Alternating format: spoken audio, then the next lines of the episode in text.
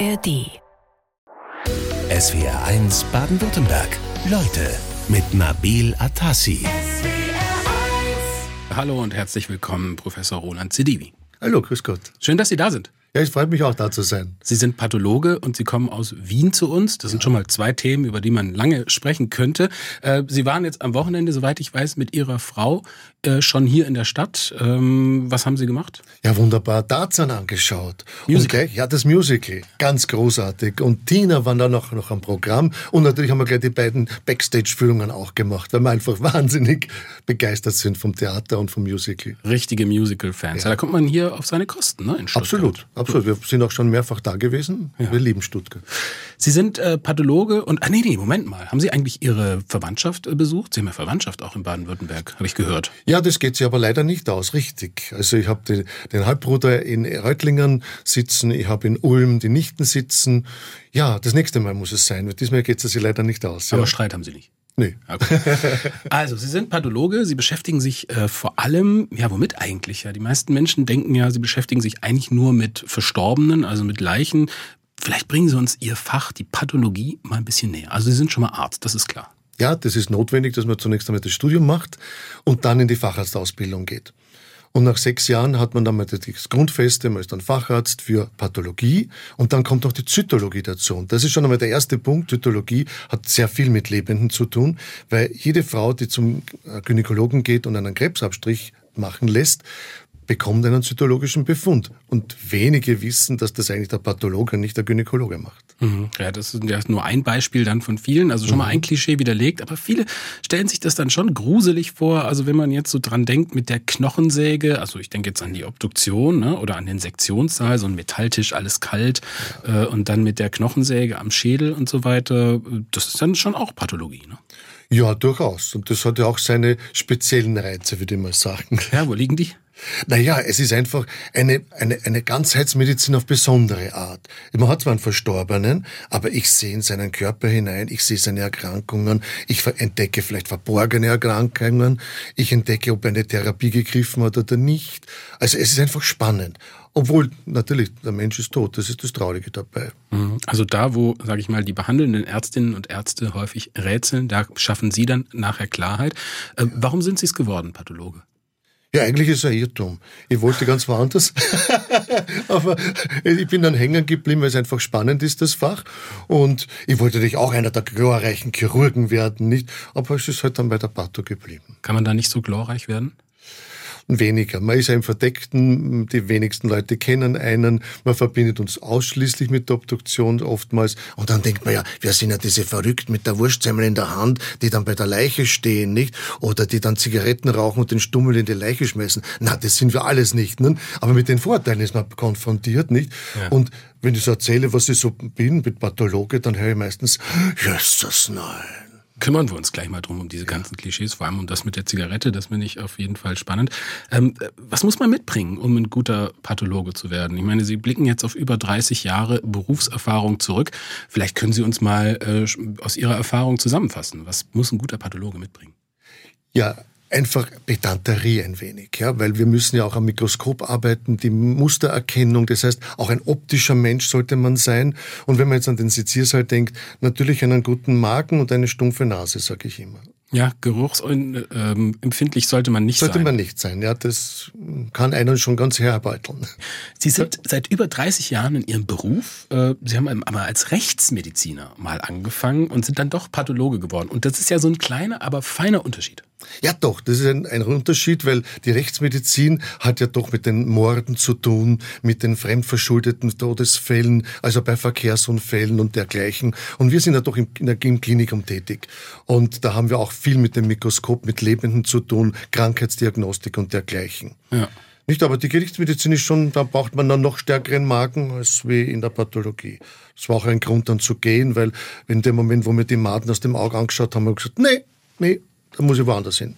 ja, ich denke auch gerade drüber nach. Aber wir werden bestimmt noch einiges hören, wo man so ein bisschen äh, sich dann mal kurz festhalten muss. Ähm, wir haben vorhin drüber gesprochen, was man mitbringen muss, um ein guter Pathologe zu werden. Vielleicht erzählen Sie mal, Herr Sedivi, ein bisschen von sich. Was bringen Sie denn so mit?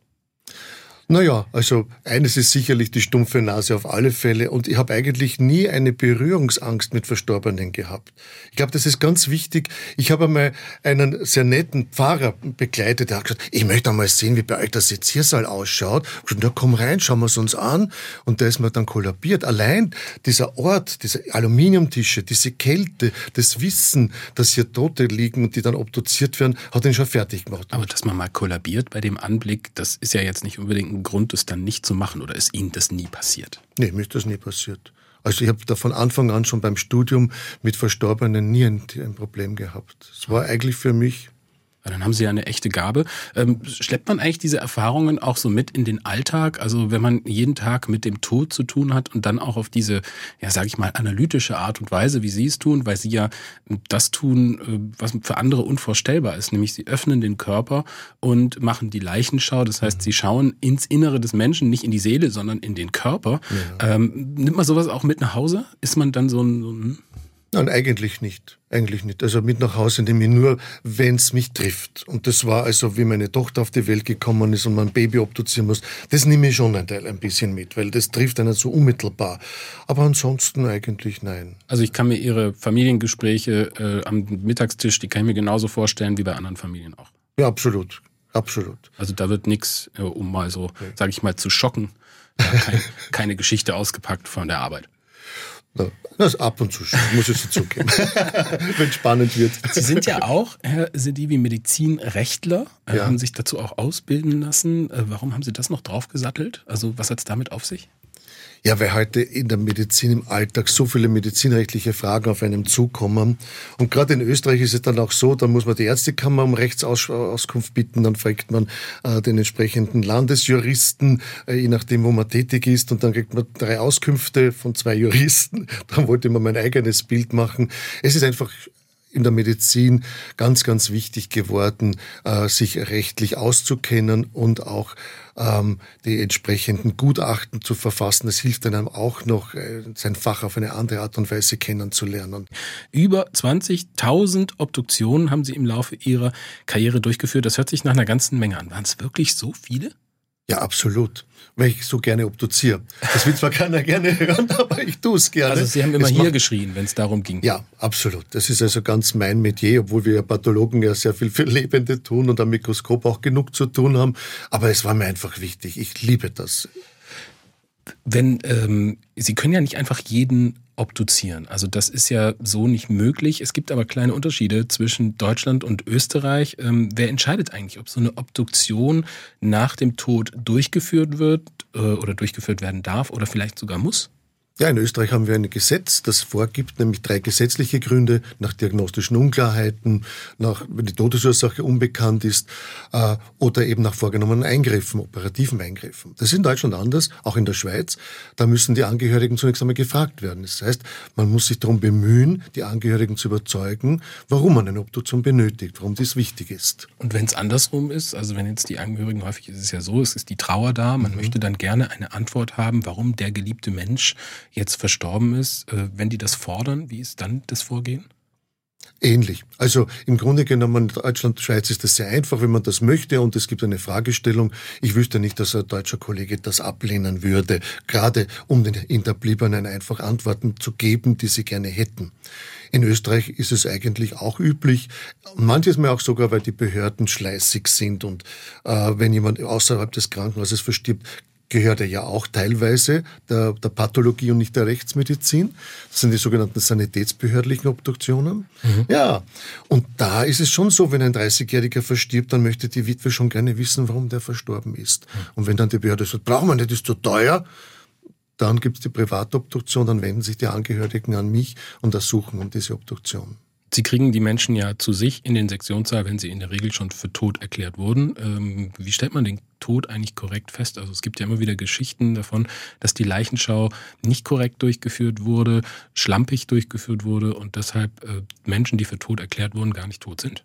Ja, absolut. Das ist also ein altes Thema, leider schon ein altes Thema. 20, 30 Jahre sind schon ins Land gezogen. Ob Österreich, Schweiz oder Deutschland, das ist egal. Überall das gleiche Thema. Es stimmt. Es wird ab und zu einfach schlampig beschaut und dann erlebt der Bestatter jemanden, der noch schnauft. Und so sollte es nicht sein. Mhm. Und gibt aber auch ein Phänomen, das heißt Lazarus-Phänomen. Da kommt dann nach Beendigung der äh, Notfallmaßnahmen es doch noch zu einem beginnenden Kreislauf. Das hat was mit der verzögerten Wirkung von Medikamenten zu tun. Haben Sie sowas schon mal erlebt? Na, Gott sei Dank nicht. nicht also das brauche ich nicht, dass im hier so jemand sich aufsetzt. Das wäre schon makaber. Also das haben Sie nicht gehabt. ja. Ähm, gut, also den Tod korrekt feststellen, also so einen typischen Leichenbefund. Können Sie uns den mal so auf die Schnelle mal diktieren? Ja, im Grunde genommen geht es darum, dass ich feststelle, dass hier die Totenflecke in den abhängigen Körperpartien sind. Sie sind blau-violett, fleckig verteilt. Sie sind gut oder stark ausgeprägt. Äh, ich prüfe die Leichenstarre, die ist im beginnend an der, am, am, am Kiefer, an den Kaumuskulaturen, an den Fingern. Dann geht's absteigend über die obere Extremität, untere Extremität. Nicht. Da prüfe ich dann auch, ob die, Steif, äh, die Steifheit der Gelenke eingetreten ist oder nicht. Mhm. Ja, man dreht den, den Leichnam um, man schaut sich die ganzen Öffnungen an und schaut, ob hier Blutaustritte oder sonstige äh, Austritte feststellbar sind. Ich habe noch eine kurze Nachfrage von Uwe Hormuth, der sich an den äh, 20.000 Obduktionen äh, mal kurz ähm, eine Rechnung aufgemacht hat. Da hat er gesagt, da müsste der Herr Professor 90 Jahre lang jeden Werktag eine Leiche sezieren. Sie schaffen aber mehr als eine am Tag. Ja, ja, viel mehr. Also wie ich auf der Gerichtsmedizin begonnen habe, habe ich 10 bis 15 Verstorbene an einem Tag äh, zu erledigen gehabt. Ja. ja. Roland Sedivi ist zu Gast in SWR 1 Leute Mediziner, aber keiner der Patienten auf Station oder in der Praxis betreut, sondern Sie beschäftigen sich, Herr Sedivi, als Pathologe, oft mit Todes- und Krankheitsursachen. Hand aufs Herz, haben Sie sich mal grob getäuscht? Nein. Können Sie das so sagen? Ja. Das geht eigentlich gar nicht, rein statistisch. Oder weil sie genügend Zeit haben, dann auch noch ein zweites Mal nachzuschauen? Ach, ich denke, das zweite Mal nachschauen, wir, wir müssen einfach so akribisch arbeiten, dass uns keine Fehler passieren. Und insofern bei der Obduktion ist es ja in dem Fall äh, dann der nächste Schritt wäre eine Exhumierung. Naja, das wollen wir auch nicht, dass die Gerichtsmediziner dann nachschauen müssen. Also da ist eigentlich könnte ich mich nicht erinnern, dass uns grobe Schnitzer passiert sind. Ja, Sie sind ja dann auch wirklich die letzte Instanz und ich meine, das Sterben ist sehr vielfältig. Äh, sterben kann man überall und da gibt es auch einige Beispiele aus Ihrem Leben, wo man dann vielleicht auch mal denkt, wow, das ist jetzt aber schon was Besonderes. Ähm, ich denke da zum Beispiel dran, Sie haben es ja auch aufgeschrieben in, in, in einem Buch, ähm, Ihre Erfahrungen und da gibt es zum Beispiel den Mann, der im Schlaf gestorben ist. Ja, das ist eben das Traurigste. Das sind so Fälle, wo man plötzlich als, als Ehegattin in dem Fall in der Früh neben dem eigenen Mann munter wird. Sie denkt, komisch, heute schnarcht er gar nicht. Und äh, dann rübergreift und auf einmal tastet man einen kalten Körper. Das ist schon schauerlich, nicht? Und äh, auch schrecklich für die Frau, die dann einfach wissen möchte, warum, was ist jetzt passiert. Und da ist die Obduktion einfach wegweisend, hier Abhilfe zu schaffen, zu klären, warum das so ist. Und was ich dann noch zusätzlich mache, sind hinterbliebenen Gespräche. Das sind nicht unbedingt die Kernaufgaben von Pathologen, aber dass ich mir dann die Witwe zum Beispiel zu einem Gespräch einlade und mit ihr darüber rede, weil es gibt oft so, so viele Vorwürfe, Schuldgefühle, dass es das wirklich, es klingt verrückt, aber vielleicht habe ich ihm was Schlechtes zum Amtessen gemacht und deswegen ist er jetzt gestorben. Man glaubt nicht, was für Konstrukte entstehen und da kann ich dann helfen, kann sagen, na, na leider, es war ein normaler Herzinfarkt und das hat mit dem Essen, was sie jetzt gekocht hat, nichts zu tun. Besprechen wir dann auch gleich nochmal ausführlich, dass Sie das machen mit den Trauergesprächen. Äh, bleiben wir mal ganz kurz bei dem Mann, der im Schlaf stirbt. Was sehen Sie da auf dem Sektionstisch? Na, in dem Fall war es so, dass dieser Mann eine äh, Koronararterienthrombose hatte, also eine, eine, eine Verschluss durch ein Blutgerinnsel eines Kranzgefäßes des Herzens. Und deswegen ist er verstorben. Und das konnten wir dann sehen, indem wir einfach den Thorax öffnen, das Herz entnehmen und die Blutgefäße präparieren und dann findet man dieses Gerinnsel. Korrespondierend dazu sieht man dann am Herzen die Ablassung oder den lehmfarbenen Infarkt mit der umgebenden Blutung. Also das ist dann schon sehr eindrücklich. Wie kommen Sie da hin ans Herz? Also Sie müssen ja da erstmal durch die Knochen durch. Naja, zunächst Stichwort einmal machen Säge. wir diesen bekannten Y-förmigen Schnitt, äh, dass die Haut vom Thorax runter präpariert wird. Dann brauchen wir natürlich die Bogensäge oder eine Kreisschwingsäge, um die Thorax zu öffnen. Ja, das sagen das, Sie so. Ja. Ja. Okay, also Bogensäge, Kreisschwingsäge, um den, den, den Brustkorb zu öffnen. Ja. Ja, das macht aber fürchterliche Geräusche, oder? Ja, das schon. Also manches Mal meine Studenten, wenn sie dabei sind, äh, die halten sich die Ohren zu. Das möchten sie nicht unbedingt hören. Dieses eigenwillige Geräusch von, äh, von dessen schneidenden Knochen und dann knackst es noch vielleicht da oder dort. Also das möchte nicht jeder. Ja, und wenn Sie dann den Brustkorb eröffnet haben, wie geht's dann weiter? Wie kommen Sie dann zum Herz, um dann diese Thrombose zu sehen? Ja, dann muss dieses Herz-Thorax-Paket nennen wir das, entnommen werden. Das heißt, es wird frei präpariert. Oben die, vom Hals äh, die Speiseröhre, die, die, die Luftröhre, auch die Schilddrüse wird mitgenommen. Dann werden die beiden Lungen herausgehoben, links und rechts. Und in der Mitte ist ja das Herz bekanntermaßen. Und das legen wir dann auf eine entsprechende Kunststoffplatte und dann können wir am Herzen bereits beginnen, unsere Schnitte zu setzen durch die Lungen äh, und eben beurteilen, die Schnittfläche, die Größe des Organes, ob Resistenzen tastbar sind und dergleichen. Bleiben wir aber bei dem 44-jährigen Mann, wenn jetzt die Hinterbliebene, in dem Fall die Ehefrau, weiß, okay, es war jetzt so ein Gerinnsel, kommt dann nicht schon die nächste Frage auf, hätte ich das vorher sehen können oder müssen? Könnte man das in so einem Fall? Oder kann man da einfach nicht? Ist es einfach Pech? Das ist so der plötzliche Herztod. Das tritt immer wieder auf. Also das kann man vorher nicht sehen. Ich hatte einen anderen Fall, wo jemand joggen war, weil er krank war und äh, die Gattin hat zu ihm gesagt, bitte geh nicht laufen, du bist erkältet. Und dann hat er eine Herzmuskelentzündung gehabt, nicht? Und da kommt dann schon hoch. Ach Gott, warum hat er das machen müssen? Welche Fälle, also die bleiben besonders hängen? Naja, die dramatischen Fälle und die wissenschaftlich spannenden Fälle. Und dramatisch ist also immer, wenn Kinder sterben, das ist für mich etwas, was mich immer bewegt. Oder junge Menschen, das ist auch ein Riesenthema. Das war aber dann auch wissenschaftlich eine Riesenherausforderung, weil da bin ich neugierig, warum. Und habe also möglichst intensiv daran gearbeitet, was kann man hier für eine Todesursache klären, weil immer wieder gibt es Fälle, wo man eigentlich auf den ersten Blick nichts sieht. Mhm. Und da helfen dann moderne Methoden wie das CD oder ein MR, dass man dann das Herz zum Beispiel im MR ansieht. Man nennt das heute Virtopsie oder eben bildgebend assoziierte Autopsie. Mhm. Und das ist ein ganz spannendes Machen Thema. das dann nicht die Röntgenärzte oder sind sie dann da auch involviert? Na, das machen die Röntgenärzte, keine Frage, äh, und helfen einem. Das ist ein Miteinander. Und das ist auch schön, weil in Graz zum Beispiel haben wir jetzt eine neue Professorin, die äh, beide Fächer hat. Die Rechtsmedizin als auch die Pathologie. Mhm. Sie müssen ja auch immer wieder mal obduzieren, äh, wenn jetzt zum Beispiel nach einer durchgeführten Operation äh, ein unerwarteter Tod eintritt. Da stellt sich dann häufig die Frage nach der Verantwortung. Haben Sie da mal ein Beispiel für sowas? Nun, was wie immer wichtig ist, zum Beispiel bei Bypass-Operationen, ob das gelungen ist, ob hier ein Fehler passiert ist. Herzdorachschirurgen sind sehr daran interessiert, wenn ein perioperativer Sterbefall ist, bei der Obduktion dabei zu sein, um zu klären, äh, ob hier in irgendeiner Form Ihnen auch ein Vorwurf zu machen ist. Wonach gucken Sie dann? Also dann kommt wieder die, die Kreissäge zum Einsatz? Ja, zunächst die Kreissäge, aber dann die Sonde.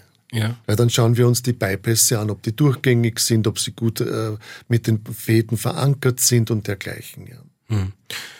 Wie häufig finden Sie denn dann so, zum Beispiel so einen ärztlichen Fehler, also nach so einer Operation? Ist das eher so, dass man die äh, häufig findet? Weil, wie gesagt, die Frage, die stellt sich ja gerade nach Operationen, wenn irgendwie was schief geht und gerade auch ähm, der schlimmste aller Fälle, nämlich der Tod eintritt, äh, stellt sich diese Frage ja häufig.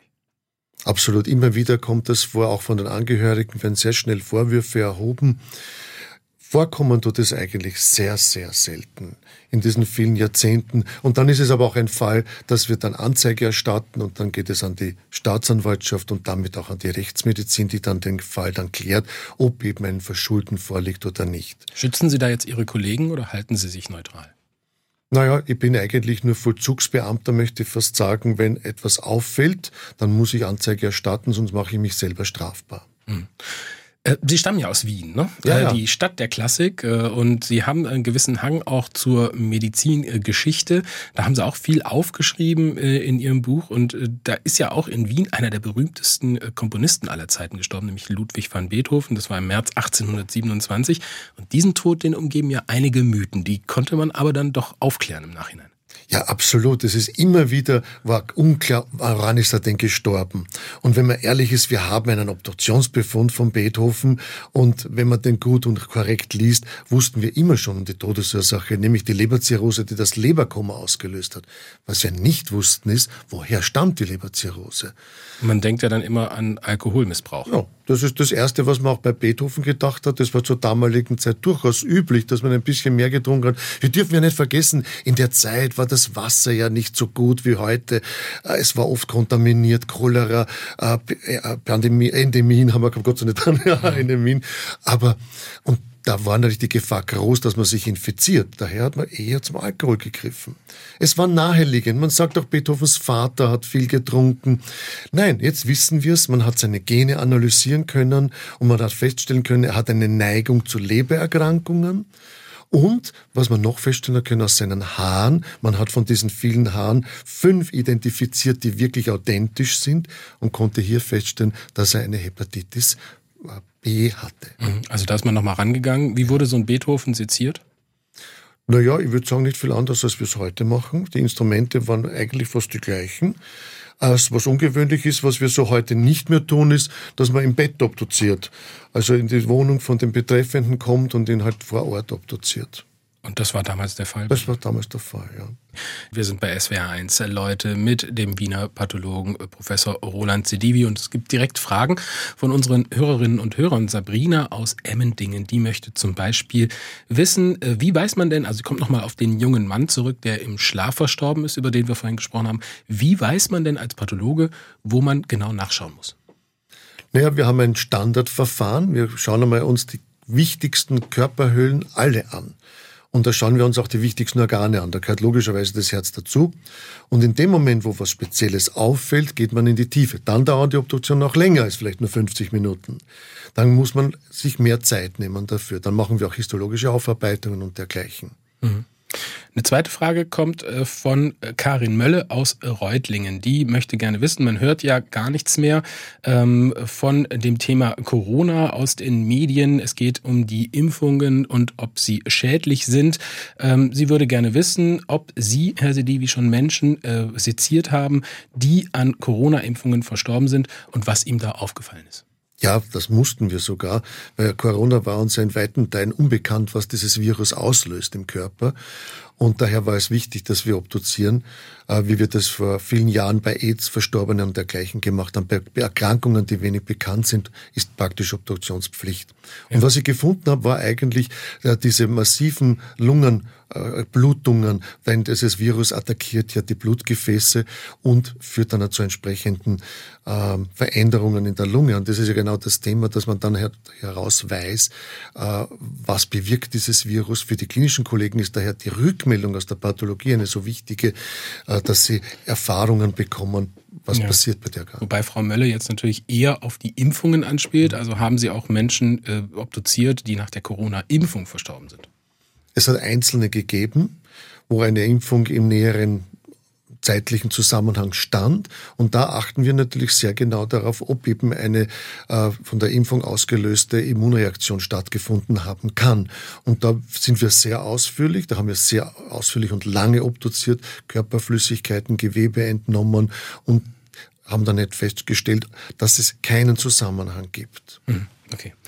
Ähm, wir wollten noch mal über den besonderen Arbeitsplatz Sektionssaal sprechen. Haben wir jetzt viel gesprochen, aber zur Wahrheit gehört ja auch, dass Sie sich vor allem mit lebenden Patienten beschäftigen. Äh, zu wie viel Prozent etwa beschäftigen Sie sich mit lebenden Patienten?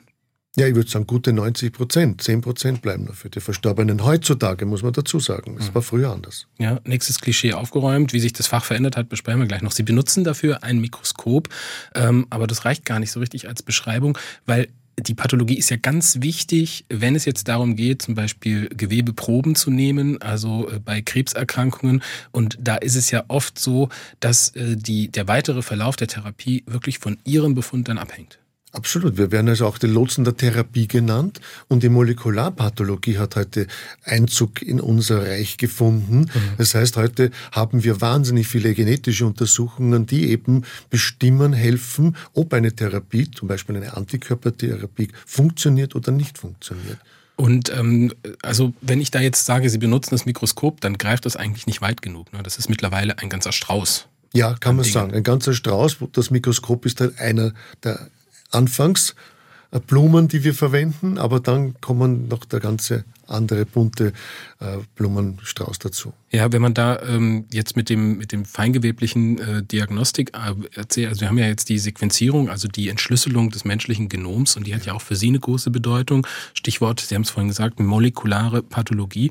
Welche Möglichkeiten eröffnen sich da noch in der Diagnostik dann zusätzlich?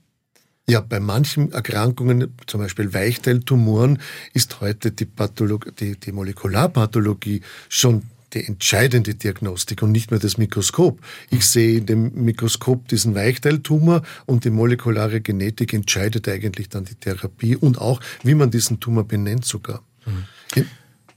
Ja, in, ja, in anderen Bereichen äh, ist es so, dass wir Hormonrezeptoren bei Brustkrebs zum Beispiel bestimmen. Das geht dann noch auf, auf Gewebeebene. Auf der anderen Seite genetische Defekte sind wichtig festzustellen, ob die Therapie, eine Antikörpertherapie greift oder nicht greift. Herr Sedivi, Sie sind schon lange in Ihrem Job. Ähm, hat sich Ihr Verhältnis zum Tod über all die Jahre verändert? Doch. Also ich habe mich schon ziemlich geändert. Also es ist, man wird bedachter, demütiger. Also es macht eine, etwas mit einem. Am Anfang ist die Euphorie da, also spannendes Fach und der Tod. Und man denkt da nicht so dran, dass es in einen ja auch selber treffen kann. Aber mit den Jahren kommt natürlich auch diese Selbstreflexion dazu und dann weiß man, ah ja, eines Tages liege ich auch auf seinem Tisch. Das heißt, Sie gehen heute anders an so eine Obduktion ran als vielleicht vor 20, 30 Jahren? An die Obduktion selber nicht. Bedacht bin ich immer schon gewesen bei der Obduktion, weil es ja mein Fach ist, das übe ich ja äh, aus und bin sehr genau. Aber mit mir selber, der Umgang mit mir selber, mhm. das hat sich geändert. Sie leben bewusster, gesünder? Ja, bewusster. Gesünder will ich nicht immer sagen, aber das Rauchen habe ich aufgegeben, das schon. Na, immerhin. ähm, wenn, Sie sind ja nicht nur Pathologe, wenn man das mal so sagen darf, sondern auch Medizinrechtler, haben wir vorhin mhm. geklärt, aber auch Lebens- und Sozialberater. Dazu haben sie sich ausbilden äh, lassen, um Trauergespräche mit Angehörigen und Hinterbliebenen professioneller führen zu können. Das macht doch aber ein Pathologe eigentlich gar nicht. Normalerweise nein. Aber ich bin draufgekommen, dass die Menschen anschließend nach einem Sterbefall oft ganz alleine sind mhm. und viele Fragen haben. Sie haben manches mehr Ängste mit den Kollegen der klinischen Abteilungen zu sprechen. Sie trauen sie nicht, weil die haben ja keine Zeit, sie wollen nicht stören und sie fallen irgendwie durch ein Loch. Und das ist mir aufgefallen. Ich habe das angeboten und dachte im ersten Moment, na ja, da wird sich einmal, zweimal wer vielleicht melden im Monat. Das waren dann vielleicht ein, zwei Personen pro Tag. Also Sie haben es ganz offiziell angeboten, ja, gar nicht jetzt unter ja. der Hand. So, Nein. Nee. Nein. Und es wird viel nachgefragt. Es wird viel nachgefragt. Und auch die Kollegen sind dankbar dafür, weil sie oft sagen, ich bin froh, wenn du diese unangenehme äh, Gespräche führst und man muss sich auch Zeit nehmen können. Und das ist ein wichtig auch, dass man nicht in der Hektik des Alltags, sondern sich herausnimmt, in Ruhe, in einer Bibliothek, vielleicht in einem ruhigen Umfeld mit den Menschen spricht und ihnen hilft, den Todesfall zu verstehen. Und was ganz besonders wichtig ist, einfach mhm. Schuld Gefühle nehmen. Ja, das ist aber schon auch ein Zusammenhang. Also Sie als Pathologe müssen jetzt dieses äh, Gespräch übernehmen, das so wichtig ist. Im Medizinstudium, da werden angehende Ärztinnen und Ärzte ja nicht auf diese Trauergespräche äh, vorbereitet und das Überbringen schlechter Nachrichten. Äh, ist so ein Mangel, oder nicht? Es ist ein Mangel, es kommt aber. Ich habe schon bemerkt, dass es immer wieder mehr oder immer mehr Universitäten gibt, wo diese Trauergespräche eine Rolle spielen. Und darum möchte ich ermutigen dazu. Das kann jeder Arzt, der sich empathisch dazu verantwortlich fühlt, dass er das tut. Wir Pathologen haben einen großen Vorteil, dass wir ja direkt an dem Verstorbenen dran waren auch. Und zum Beispiel der eine Fall, wo eine Dame so verzweifelt war, dass sie einfach wie ihre Mama am Beifahrersitz kollabiert ist und die Rettungsnummer nicht mehr gewusst hat am Telefon und sich dann Vorwürfe gemacht hat, äh, sie ist deswegen gestorben, weil sie die Rettung nicht richtig verständigt hat und die nicht schnell genug gekommen sind. Und da konnte er sagen, wissen Sie, bei diesem großen, sieben Zentimeter großen Infarkt, selbst wenn der Rettungsarzt neben Ihnen gestanden wäre, mhm. ist für leider hoffnungslos gewesen. Also oft kann man den Menschen dann ihre Ängste, ihre Selbstvorwürfe nehmen. Ja. Das ist eine ganz wichtige Phase, in der man dann ist. Sie haben vorhin gesagt, professionell äh, Trauergespräche führen. Also Empathie alleine, das reicht nicht. Nein, auf keinen Fall. Fall. Darum habe ich diese Ausbildung dazu gemacht. Man muss sich schon wappnen, äh, denn äh, jeder Mensch ist anders, hat seine individuellen Bedürfnisse, verarbeitet es anders. Und selbst einmal habe ich jemanden gehabt, der sich dann sogar das ne Leben nehmen wollte. Und dann, da, dann braucht jetzt Unterstützung. Und da brauche ich dann auch entsprechend auch Eigenwissen, dass ich weiß, wie kann ich im ersten Moment her zur Seite stehen, wie kann ich am besten vermitteln zum Psychotherapeuten, äh, damit dieser Mensch nicht aufgrund dieses Sterbefalls an sich selber scheitert und sich das Leben nimmt. Ja, wir haben äh, noch Fragen von unseren Hörerinnen und Hörern, beziehungsweise fangen wir mal an mit einer Anmerkung von Frieda, die sagt, mit 18 habe ich drei Monate Praktikum im Krankenhaus in Ansbach gemacht und dabei regelmäßig dem Pathologen über die Schulter geschaut, fand sie äußerst interessant. Sie hatte auch eine Fahrgemeinschaft mit dem Pathologen und der ist dann an einem plötzlichen Herztod verstorben. Er sah auch lebend schon wie ein Toter aus. Sind das Dinge, die Sie sich häufig anhören müssen? Als Pathologe?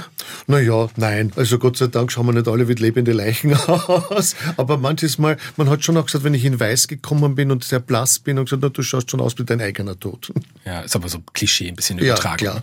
Ähm, äh, dann äh, fragt Patrick Westcott aus Haldenwang. Der möchte wissen, äh, ich bin Körperspender, also ich verstehe das so, er möchte seinen Körper für die Anatomie äh, spenden. Wie kann ich sicherstellen, dass mein Körper in der anatomischen Anstalt möglichst bald ankommt und wie geht es dann weiter? Können Sie es beantworten? Ja, also ich finde es großartig. Danke an ihn, dass er das vorhat, denn ich finde das wunderbar, dass es Menschen gibt, die sich uns der Wissenschaft zur Verfügung stellen und als Körperspender zur Verfügung stehen. Also danke tausendmal hier hinaus, denn für unsere Studierenden ist es ein ganz, ganz wesentlicher Beitrag, den sie hier leisten.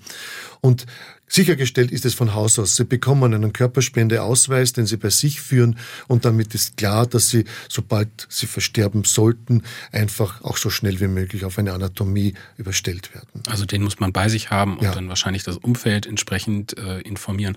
Äh, Herr Sedivi, äh, Sie sind voll noch im Berufsleben drin. Ähm, wir hatten ja vorhin 20.000 Obduktionen standen ja. da im Raum, die Sie gemacht haben. Das liegt aber auch daran, dass Sie noch aus einer Zeit stammen, in der noch ganz viel obduziert wurde.